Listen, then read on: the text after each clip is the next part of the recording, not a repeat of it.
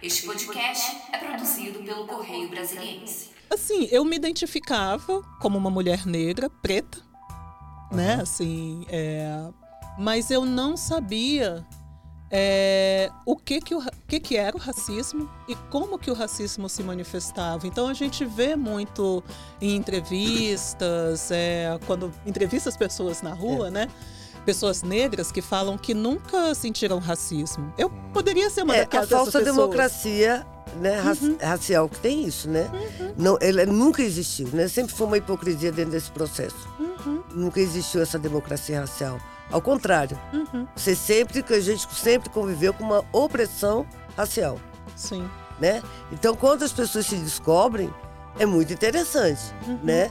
E, e, e hoje, é, a meu ver, a grande batalha é você resolver essa questão da opressão racial, uhum. que ainda ela é muito pesada no, no lombo das mulheres negras. Uhum.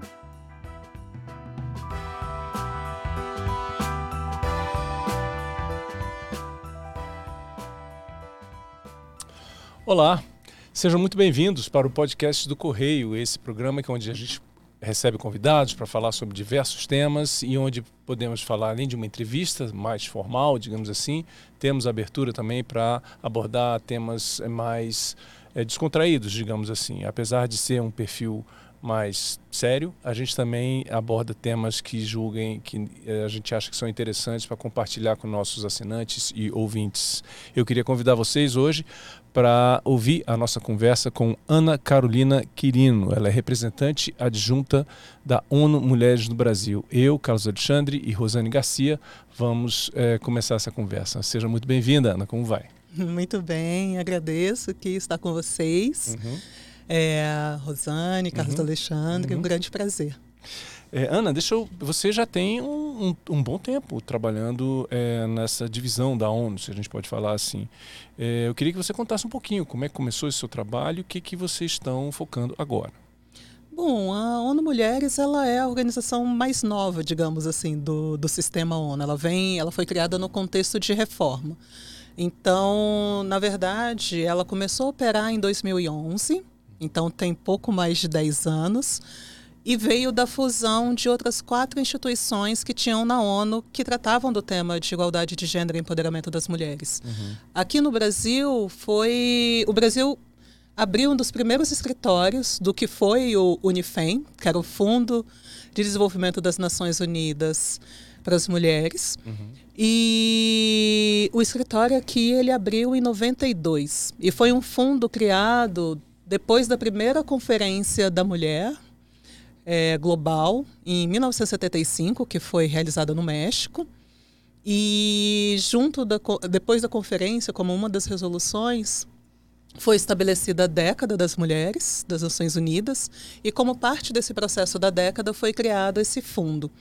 Então, ele foi, é, ele traz para a ONU Mulheres esse componente, esse braço mais operacional, né, dos uhum. projetos que eram implementados. É, outras instituições que cuidavam do tema de gênero eram instituições, é, duas conectadas ao, ao secretariado, então uhum. tinha a divisão para igualdade é, para o empoderamento das mulheres, tinha outra, uma, um outro escritóriozinho menor e tinha um centro de treinamento. Então, o ONU Mulheres ela vem como uma demanda do movimento feminista, do movimento de mulheres, por ter uma estrutura com mais poder na ONU, né? que tivesse uhum. mais no centro das, das decisões. Uhum. E mas sempre somando e construindo a partir dessa experiência e do trabalho que foi realizado por essas outras. Essa, é, esse termo que você utilizou, década das mulheres, eu imagino que tinham objetivos, metas que foram uhum. determinados, estabelecidos. Você poderia falar um pouquinho quais eram essas metas e se foram ou não é, cumpridas? Bom, as metas elas estavam bem relacionadas com o, com o que foi o propósito né, da conferência. Como era a primeira conferência ali na década de 70 ainda, era mais um momento para estabelecer a agenda no contexto global. Assim, já tinha alguns, alguns avanços que, que ocorreram desde a criação da ONU, é, com reuniões, né, como a, a criação da reunião da, das sessões da Comissão sobre o status das mulheres, é, alguns documentos que foram que foram estabelecidos e desenhados na ONU, mas ainda não aquele grande, o grande push, né? aquele grande movimento para engajar atores do Estado, para engajar a sociedade civil, para chamar o é, para chamar atenção e estabelecer essa agenda como uma agenda global. Então, há décadas, o que a gente pode falar desse primeiro momento, ela veio com esse grande objetivo de colocar esse tema como um tema de grande visibilidade e como uma prioridade global. E aí aconteceram ao longo desse período outras conferências mundiais sobre as mulheres e que foram é, como pontos de acompanhamento né, daquelas discussões que estavam se estabelecendo e que estavam amadurecendo e que se completaram, na verdade, a gente pode dizer assim, se completaram é, com a quarta conferência que foi realizada em Pequim, em 95, que a década de 90 é considerada como a década é, das conferências das Nações Unidas, né? Então, teve, tiveram... Teve... É com 92, né? É. Uhum. E por aí vai, né? Uhum. É, e e a Conferência das Mulheres foi uma delas. Então, o que a gente tem de documento dessa quarta Conferência Mundial, que é a Declaração e a Plataforma de Ação de Pequim, que daqui a pouco completa 30 anos. 30 anos. É, ela, ela é até hoje o principal documento orientador. Então, ela já vem com mais metas, com mais, é, com, uma, com um nível de amadurecimento muito maior. Uhum. Então, onde se estabelece é, nesses documentos o conceito de gênero, né? Pensando nessa nessa questão de que os temas relacionados aos direitos das mulheres não é, são específicos, assim, unicamente questão das mulheres, mas está ali na, na relação de poder desigual que existe entre mulheres e homens na sociedade.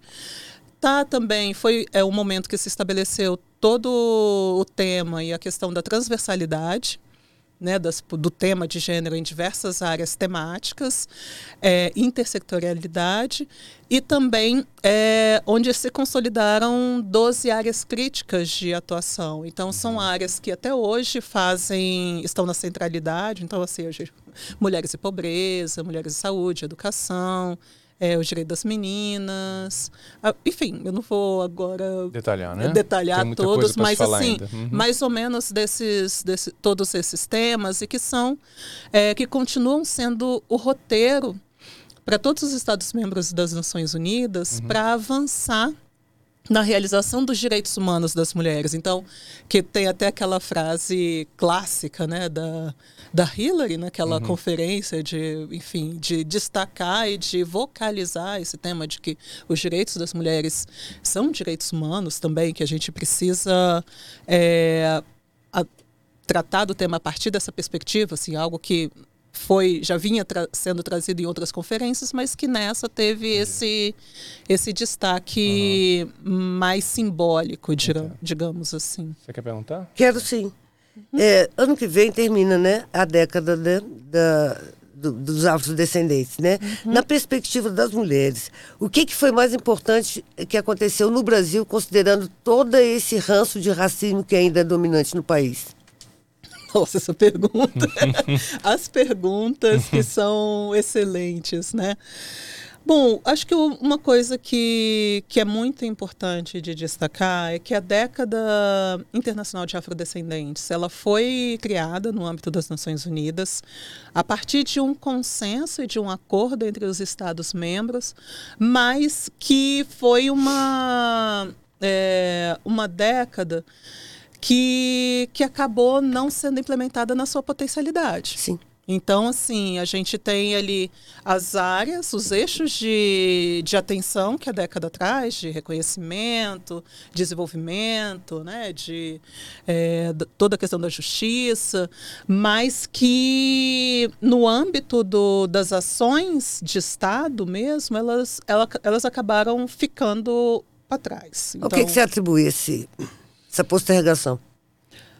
Olha, eu acho que, que tem toda uma questão que vem em termos de, de ser uma década que foi estabelecida como uma agenda de advocacy, uma agenda para reconhecer, é, fortalecer as ações dos estados para combater o racismo, mas que a gente ainda fica muito com aquela questão de Durban, mal, mal resolvida, né, da conferência é, de Durban, que posicionou é, o tema do enfrentamento ao racismo de uma, de em um contexto em que é, foi próximo ali do, do atentado às Torres Gêmeas e que toda aquela toda aquele toda aquela situação que na verdade acirrou o racismo e a xenofobia globalmente, né? Então esse é um tema que é sempre muito difícil falar de racismo e é sempre muito difícil falar de sexismo, então das estruturas ideológicas que estão por trás desses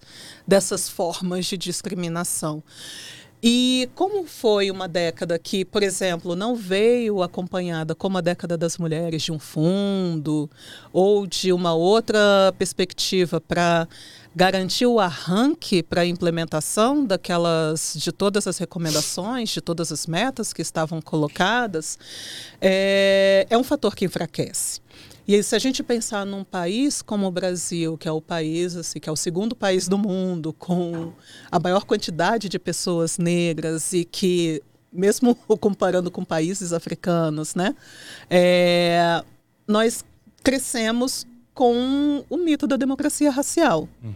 Então, como que a gente, enquanto sociedade, mesmo depois de ter é, reconhecido ainda na década de 90 é, ter o reconhecimento estatal, ainda da década de 90, de que o racismo era um problema no Brasil, a gente ainda tem dificuldades, enquanto país, uhum. de reconhecer é, que existe, que está entre nós e que é, afeta, é, se manifesta nas suas mais variadas formas, né? Uhum. Tanto a forma é, subjetiva, a forma institucional, uhum. quanto a forma interpessoal, né? Então, como que a gente enquanto país, é, poderia, de fato, é, abraçar a agenda, reconhecer esse problema e implementar ações efetivas para o enfrentamento. Esse, esse é, há quem imagine que é um pouco. Você tem uma, um fundo uh, muito forte, né, que é a questão da educação. Né? Então você tem uma camada bem grande dentro da população negra que não se reconhece como tal por não saber da origem dos seus ancestrais e antepassados. Né? De onde eu vim, né? De, a, a, a que povo eu pertenço, uhum, né? Uhum. Então tem gente que não sabe disso e não vai saber mesmo porque não houve um estudo adequado para isso. Então, é assim, a educação tem um peso muito forte nessa, nessa construção. Né? E o que, que, pode, que pode ser feito em termos de. Pois é, o negro está excluído dos livros didáticos. Uhum. O negro está excluído de uhum. várias formas de educação. Uhum. Como, como resolver isso? Bom, aí vai no eixo do reconhecimento, né, da ah. própria década, assim. Então, como que a gente, em vez e dessa questão do racismo mesmo. Então, em vez de apenas atrelar esses lados, o que seria esse componente negativo, né, do ser negro, como que a gente ressalta as contribuições da população negra a esse país, Sim. desde o período da escravidão, porque a gente não reconhece, né? O que a gente conhece é muitas vezes só aquele papel do, do negro escravizado trabalhando na lavoura, mas a gente não reconhece o, toda a tecnologia que esses negros escravizados trouxeram para o claro. país, tanto em relação à produção agrícola, quanto em relação ao, ao processo de construção, de construção Sim. civil, inclusive. Mineração também. Mineração, exatamente. E... Os negros de, de mina, né? Exatamente, exatamente. Uhum. E, outros, e outros temas. assim é, Se a gente tivesse uma perspectiva de reconhecer essas contribuições, esses valores, mesmo, sabe, aquela, aquela perspectiva de o negro, o, africano, o africano no Brasil como o civilizador da sociedade brasileira, né, que tem as contribuições tanto no aspecto cultural, Sim. as contribuições nesses aspectos uhum. é, mais de tecnologias diversas, né, eu coloco mesmo a, a tecnologia, a, a, produção agrícola como uma forma de tecnologia, é, na mineração, como, uhum. como você trouxe. Então, uhum. se a gente tivesse essa perspectiva e esse olhar, seria muito mais fácil de é, de fazer com que as pessoas se reconhecessem e valorizasse esse lado. A gente tem já desde de muito tempo, e isso é uma contribuição do movimento negro, né, lá desde aquela dos censos lá da década uhum. de 90, da, dos anos 90, com a, com a campanha Não Deixe Sua Cor Passar em Branco, que vem tendo um aumento da, de pessoas que a, se auto-identificam como pretas e pardas. Então, é, mesmo que é, muitas pessoas não reconheçam ou recriminem de, determinadas formas de valorizar o ser negro, né? porque a gente uhum. tem, tem essa, essa discussão, sempre tem várias discussões, né? então, de valorizar é, o ser negro a partir de uma lógica mercadológica. Então, assim, tudo bem. Uhum. Tem, pode ter limitações? Pode ter limitações, mas hoje é muito mais fácil de, de, se, de ver pessoas demonstrando um orgulho é, com uma estética negra, com se reconhecer enquanto negro e com é, reconhecer e valorizar determinadas práticas culturais, sociais, e isso é, é uma contribuição também é dessa, isso, né, desse, dessa parte mercadológica. Do ponto de vista sabe? do Brasil, quer dizer, é importante, pelo menos na minha leitura, você criar essas referências, como você fala, positivas, que não se fale uhum. só do, do negro como lado negativo, uhum. né?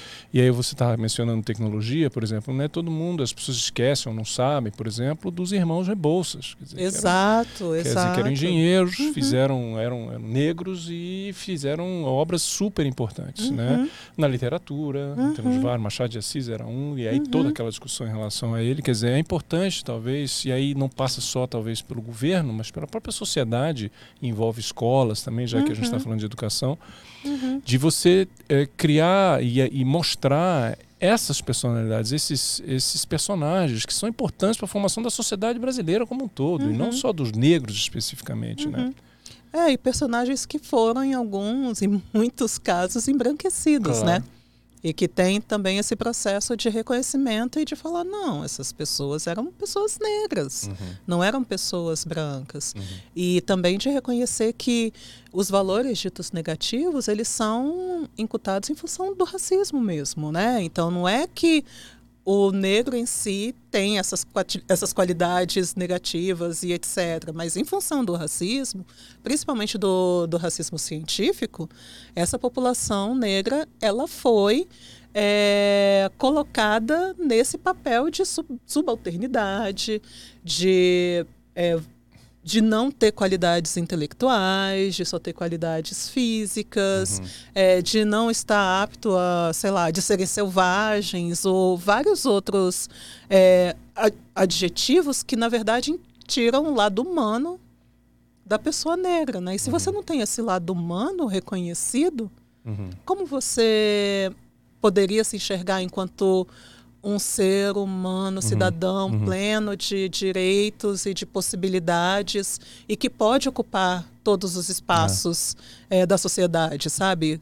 De, uma, desde que tenha as oportunidades adequadas. Eu queria voltar um pouquinho, é, falar sobre a questão de gênero, né? Uhum. É, eu queria saber de vocês como que o, o ONU, a, a ONU Mulheres enxerga a, as o posicionamento do Brasil hoje, a realidade uhum. para as mulheres no Brasil. É, como é que vocês avaliam? Se houve avanço, se, o que, que precisa melhorar, eh, seja em governo, na sociedade, de que forma uhum. seria feito isso?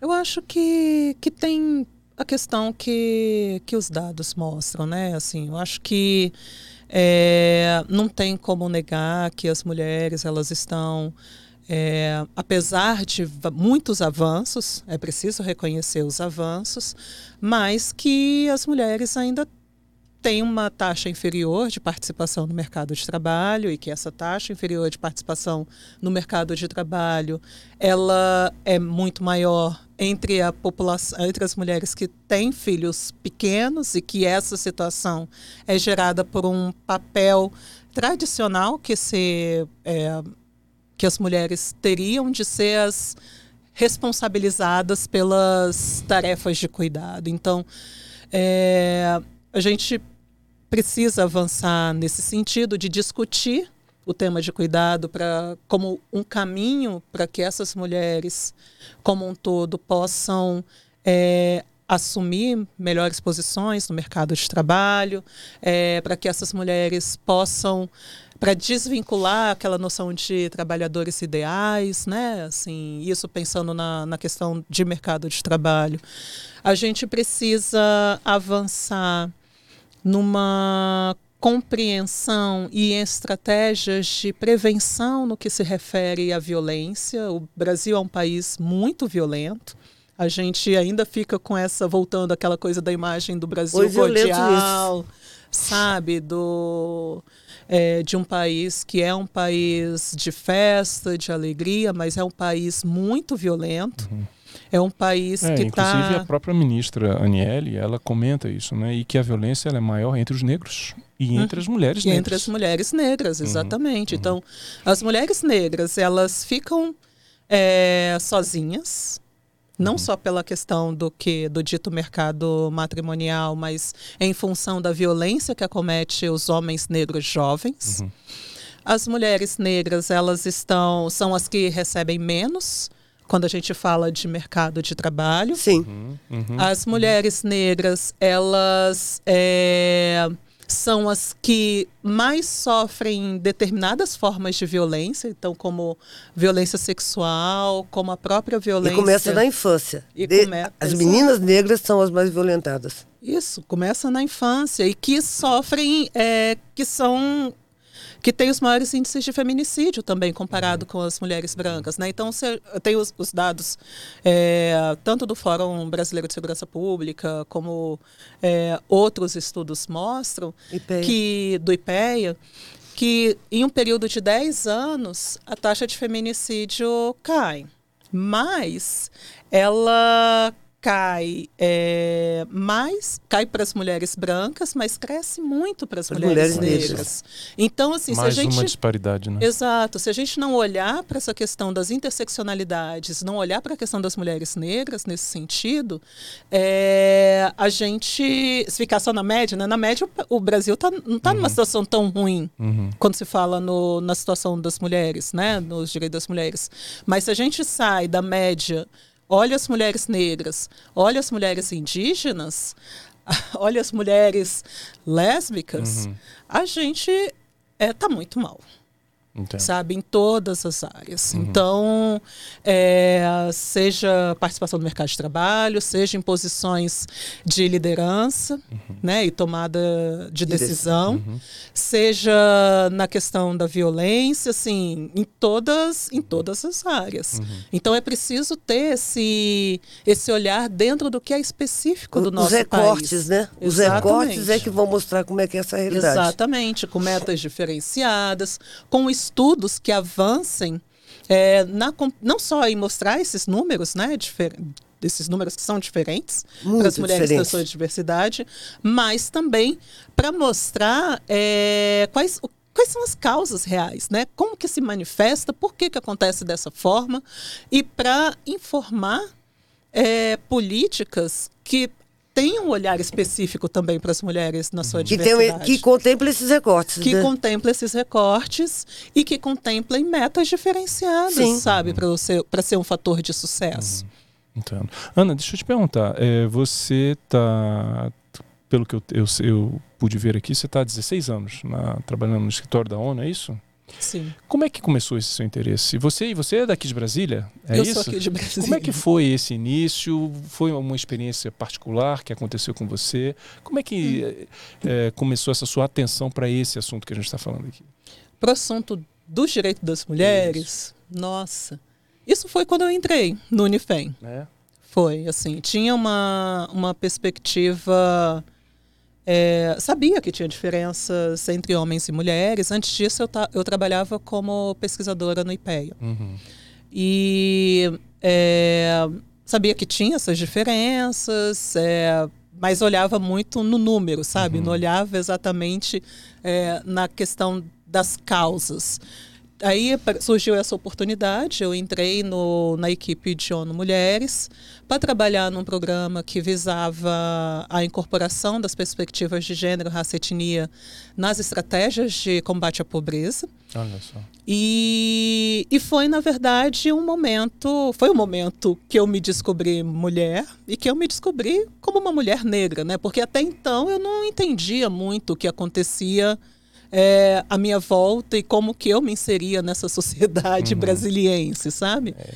Mas é, foi, foi, tem sido uma experiência muito muito rica em termos profissionais e em termos pessoais também. Interessante isso. Quer dizer, é isso que a Rosane falou, né? Quer dizer, você ainda não havia aquela autoidentificação, aquela consciência, né, de quem você é, no fim das contas, né? É, assim, eu me identificava como uma mulher negra, preta, uhum. né? Assim, é, mas eu não sabia é, o que que, o que que era o racismo e como que o racismo se manifestava. Então a gente vê muito em entrevistas, é, quando entrevista as pessoas na rua, é. né?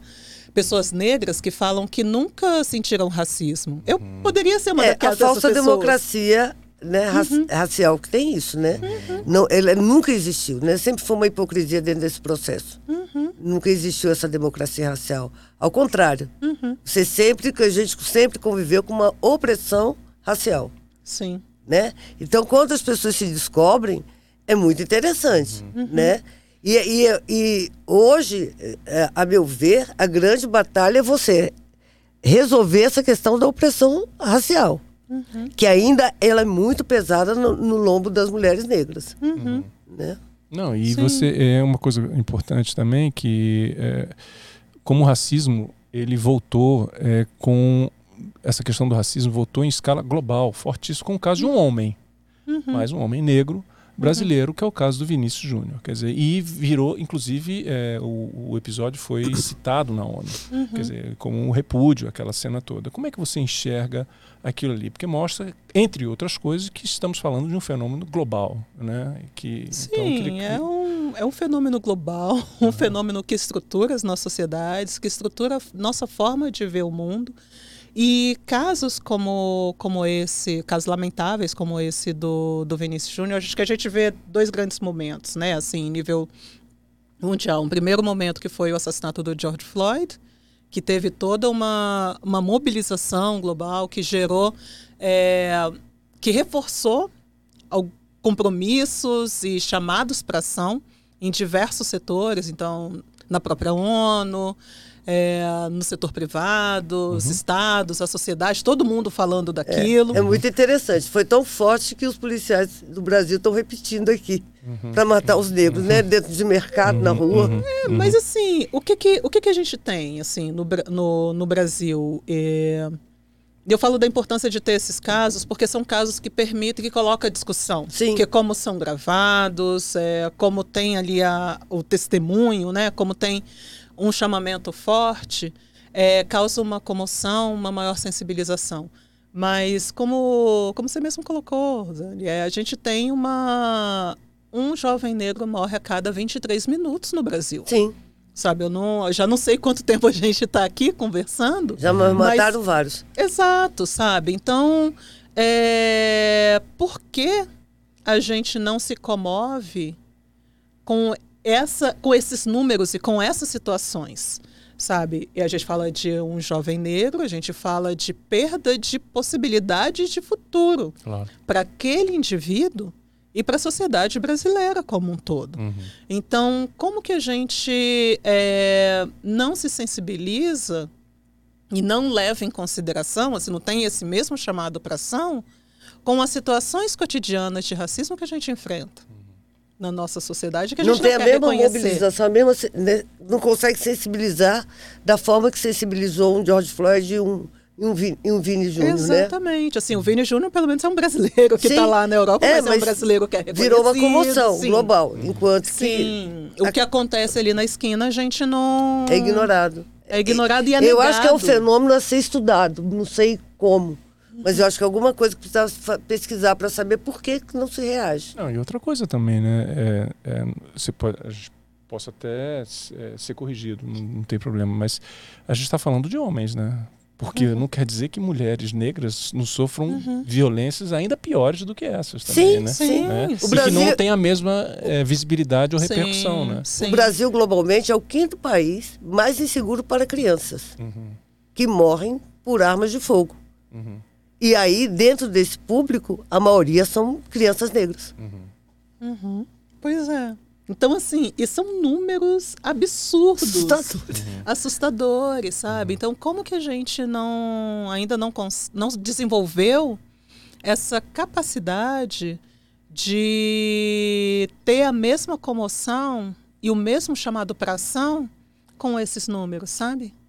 E aí, quando vai conversar, ah, se morreu foi porque estava fazendo coisa errada, porque era traficante, porque era isso, porque era aquilo, mas ninguém vai atrás dessas histórias. E a forma como essas histórias são relatadas também é, por muito em muitos jornais, né, em muitas capas, sim, assim, a, as chamadas elas são incríveis, assim. Então uhum. reforça um pouco essa essa esse estereótipo que tem exatamente que tem relação negra. Exatamente. Então, não é um jovem que sofreu uma violência, enfim, sabe? É um, é uma são adjetivos que são é, colocados como para pessoas que de fato são criminosas. Uhum, Quando uhum. a gente não sabe a história daquela pessoa, a gente não sabe o que aconteceu uhum. e a gente não sabe como que é, como que esses processos acabam revitimizando aquela pessoa e a família daquela pessoa que foi assassinada, porque uhum. essas pessoas têm família, uhum. essas pessoas têm uma história, né? Uhum. Então como que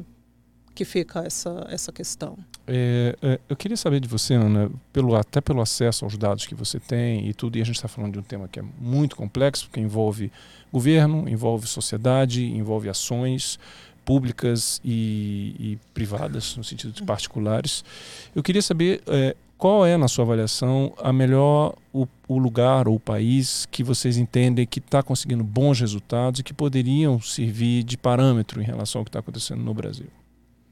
Olha, é difícil, difícil falar né? assim. É, e eu te, te conto porque se a gente pega aqueles os índices né, de igualdade de gênero, é, se a gente revisa esses relatórios que os países apresentam em relação à implementação é, dos compromissos da plataforma de ação de Pequim, por exemplo, a gente tem ali a ideia de que nenhum país do mundo conseguiu alcançar a plena igualdade, que todos têm problema mas é, que a gente tem ali aqueles os países nórdicos que seriam os países onde a situação estaria um pouco melhor resolvida, né? Não que eles vivem num mundo de é, ideal, mas que tem melhores indicadores. Uhum.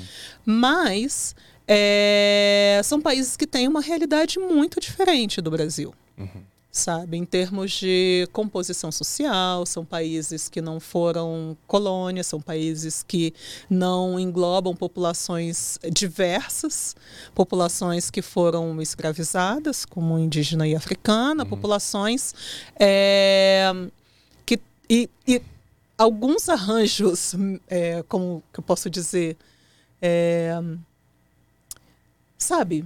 aqueles arranjos culturais e sociais de negação, da construção de um imaginário de país Sim. que, na verdade, não, não, não é, condiz com a realidade. Não condiz com a realidade. Então, uhum. se você tem uma complexidade. E são muito menores, né? É, exato. são mais ricos Além e são muito tudo, menores. Né? Uhum.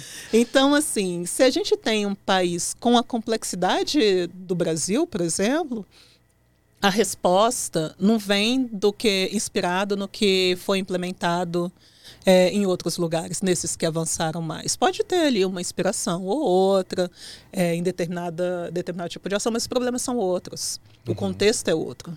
Uhum. Aí existe uma complexidade muito maior. Uhum. Então a gente precisa atuar tanto num processo de transformação de normas sociais, de enfrentamento e desconstrução Sabe, se o racismo e o sexismo podem ser, é, foram construídos, a, a gente pode desconstruir. desconstruídos, mas para desconstruir a gente precisa reconhecer. Uhum. É, então passa tanto por um, um, processo social, cultural, quanto por um processo de é, implementação de respostas mais pragmáticas, né? respostas programáticas ali no contexto das leis e das políticas públicas. Uhum. E também com, bom, não vou falar, não vou entrar no tema de financiamento dessas, dessas ações, mas de como fazer com que essas leis e que essas políticas sejam de fato efetivamente implementadas, né? Porque senão podem ser lindas no desenho, mas não é, nesse não sentido você não, né? você em outro momento da nossa conversa estava falando da questão mercadológica né da, de como as mulheres são prejudicadas do ponto de vista do mercado de trabalho e, e, eu ia acrescentar e já que você voltou a tocar no assunto que é a questão da representação política né e nesse sentido Bem. concordando com você a gente está muito mal porque o Congresso recentemente aprovou a PEC da anistia dizendo o seguinte olha os partidos que não preencheram o número de, de vagas necessárias para, as- para as mulheres, não, vamos As cotas, perdoar, né, para mulheres vamos perdoar aqui, quer dizer, então você perpetua o, o patriarcado, o machismo, quer dizer, as mulheres continuam sendo, e fica tudo por isso mesmo, quer dizer, é um absurdo isso, né? É, aí tem várias, aí seria ponto de uma outra discussão longa, né? Ah. Porque tem, tem essas formas de reprodução mesmo das estruturas de poder. Tem. Então, se você não não está ali representado, né? É, e, e se você tem um congresso conservador como esse, né, esse tipo de assunto está superado. Né? Mulher tem que ficar na cozinha mesmo, né? cuidar das crianças e tudo Uhum. mais. É, né? não pode concorrer à eleição, né? Aquelas Não, não coisas- tem, Não porque não vai ter pode- tempo né, pode para isso. porque tem que cuidar. É isso. E, Política é assunto e de tem um homens, índice né? muito alto de violência contra as mulheres nas eleições, Nas né? eleições o que tem. também desestimula Uhum. a candidatura de mulheres e a participação de mulheres nesses espaços. Então a gente tem grandes lideranças que decidiram não se candidatar de novo, né, assim, a reeleição para Uhum. o Congresso pelo, pela violência política que sofria. Então, se a gente não, não discutir esses assuntos enquanto sociedade, isso a gente vai continuar perpetuando, sabe? Exato. Se não tiver um olhar mais específico e um entendimento né, dessas, dessas posições, Uhum. a gente vai continuar perpetuando uma situação e uma estrutura de país. Você acha que essa mudança passa necessariamente pela educação? E passa também pela comunicação. Sim, eu falo. Uma acho- discussão é, recorrente desses temas, porque para as pessoas poderem abrir a cabeça delas. Olha, você está sendo é, atrapalhado, você não avança em razão desse tipo de comportamento. Acho que passa por aí, mas eu, eu colocaria é, não só a educação num contexto mais amplo, sabe? Uhum. Uma educação não pensando só no, na educação formal, mas pensando Sim. também em como nós nos entendemos enquanto sociedade, uma consciência de direitos, um entendimento Educação de... popular mesmo, né? Exatamente. Grupos de educação popular. exatamente, exatamente. E uma, uma compreensão de quais são os nossos direitos, quais são os deveres dessas pessoas que deveriam nos representar. Então, acho que tem aí um, um processo muito profundo, sabe? Longo, que, que passa pela educação, que passa pelo, pela cultura, porque a gente acessa muito Uhum. né? A gente se vê enquanto sociedade pela cultura também, Uhum, pelo consumo dos produtos culturais. Então, como que a gente pode, eh, por meio desses elementos, também discutir outras, outras questões, né? O que Entendi. seria, de fato, uma sociedade igualitária, uma Puxar um sociedade... processo de reversão, né? Exatamente. Uma sociedade que se respeita, que valoriza a sua diversidade. De verdade, sabe? Uhum. Ana, você, é, como já a gente já falou aqui, é de Brasília e faz parte do nosso podcast aqui, do nosso programa. Às vezes é, a gente falar de questões mais pessoais, mais leves. A gente falou muito de temas difíceis, complexos, mas é, eu queria saber, você é daqui de Brasília, eu queria saber quais são os lugares que você frequenta, o que, que você gosta mais de fazer, se é algo ligado à sua profissão ou não tem nada a ver com a sua profissão. Como é que é? Olha, eu amo ficar em casa.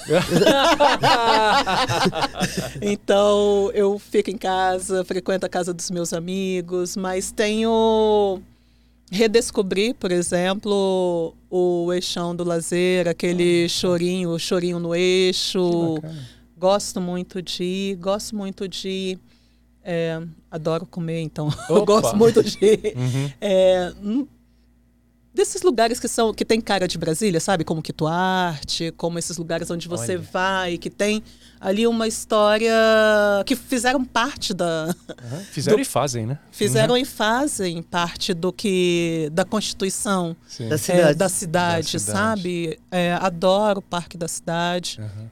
Mas adoro minha casa. Eu também gosto muito de ficar na minha casa. Depois que você chega, que você tira o sapato, não, não vamos calçar outro. É, Não é muito bem bom. isso, Aham. bem isso, mas, mas é isso, sabe? Eu acho que é, gosto muito de estar com meus amigos, Uhum. com a minha família. Então, Uhum. são momentos. Eu curto a cidade com essas, com essas pessoas, independente do lugar, mas onde quer que, eu maravilha. esteja com, com as É, pessoas. ultimamente Brasília que tem eu proporcionado muito isso, né? Quer Tem. dizer, essa questão de ocupar, digamos assim, a, a, a cidade. O próprio choro, o, o choro no eixo é muito marcado não só pelo convívio, Uhum. mas como também pela diversidade, né? Tem- Sim. É bem Sim, né? sim. democrático, digamos É assim. bem democrático e é maravilhoso, Uhum, sabe? É, tá ali ao ar livre, é, escutando uma música que tem muita cara de Brasília Exato, também, né? sabe? Acho É que então tem, tem muitos elementos ali Uhum. que, que Uhum. contribuem. A própria dinâmica, sabe? De como funciona. Aham. Então eu gosto muito. É, o eixão é muito bom, É, eu acho. é. Até às vezes só dar uma caminhada, Uhum. você sempre vai encontrar com alguém e esse alguém, ah, não te vejo há tanto tempo. Às vezes acontece muito isso. é Sim, muito sim, bom. É muito sim. bom, sim. É, e Então- ajuda nessa questão do, do de você, é, como você falou, redescobrir a cidade e redescobrir Uhum. pessoas também, né? E Sim. descobrir Sim. pessoas também, né? Redescobrir os espaços que É. a cidade oferece, sabe? Eu acho isso sensacional. Bom, eu me criei aqui, né? Então, todos os espaços, para mim, foram sempre uma coisa, uma novidade. Uhum.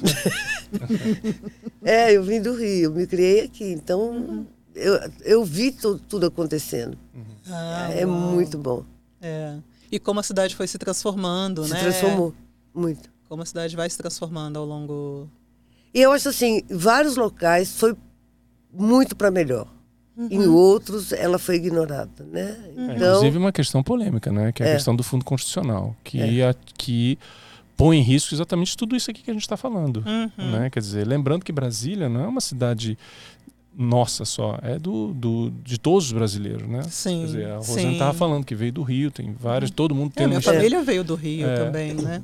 É, não tem, não tem. E não, e não é só isso. Acho que a cidade, a cidade, ela é, é muito, é o que há de mais plural, né? Porque ela briga não só pessoas de todo o país, mas Uhum. como de outros países. Uhum. Né? Então ela Uhum. tem uma pluralidade muito grande, né? Tem assim um, um colorido muito grande. Brasília é um Sim, colorido sim, muito grande. Sim. né? É, é étnico, social, racial, tudo. De- Então, eu acho que quando fala em recursos, tem que ter uma preocupação, alguém tem que levar isso com mais seriedade, Uhum. porque não é uma cidade comum. Uhum. Não que isso não aconteça em outras cidades, mas aqui é dominante essa, essa, esse aglomerado, esse misturado, né? De gente É, de, e todos os e cantos. Do entorno, né? Como a cidade, ela também. E o abarca entorno. Uhum. O né? entorno de Brasília. é Acolhe o entorno. Uhum. É. Tá bom. É, Ana, eu queria agradecer a sua participação aqui com a gente. Foi ótima a conversa. Venha mais vezes, por favor. Ai, venho, convida que eu venho.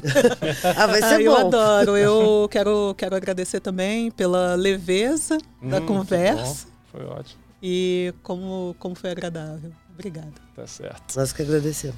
Obrigado a você que assistiu e acompanhou o nosso podcast do Correio aqui. Hoje, eu e Rosane Garcia, nós conversamos com Ana Carolina Quirino. Ela é representante adjunta da ONU Mulheres no Brasil. Espero que você tenha gostado. Até a próxima. Tchau.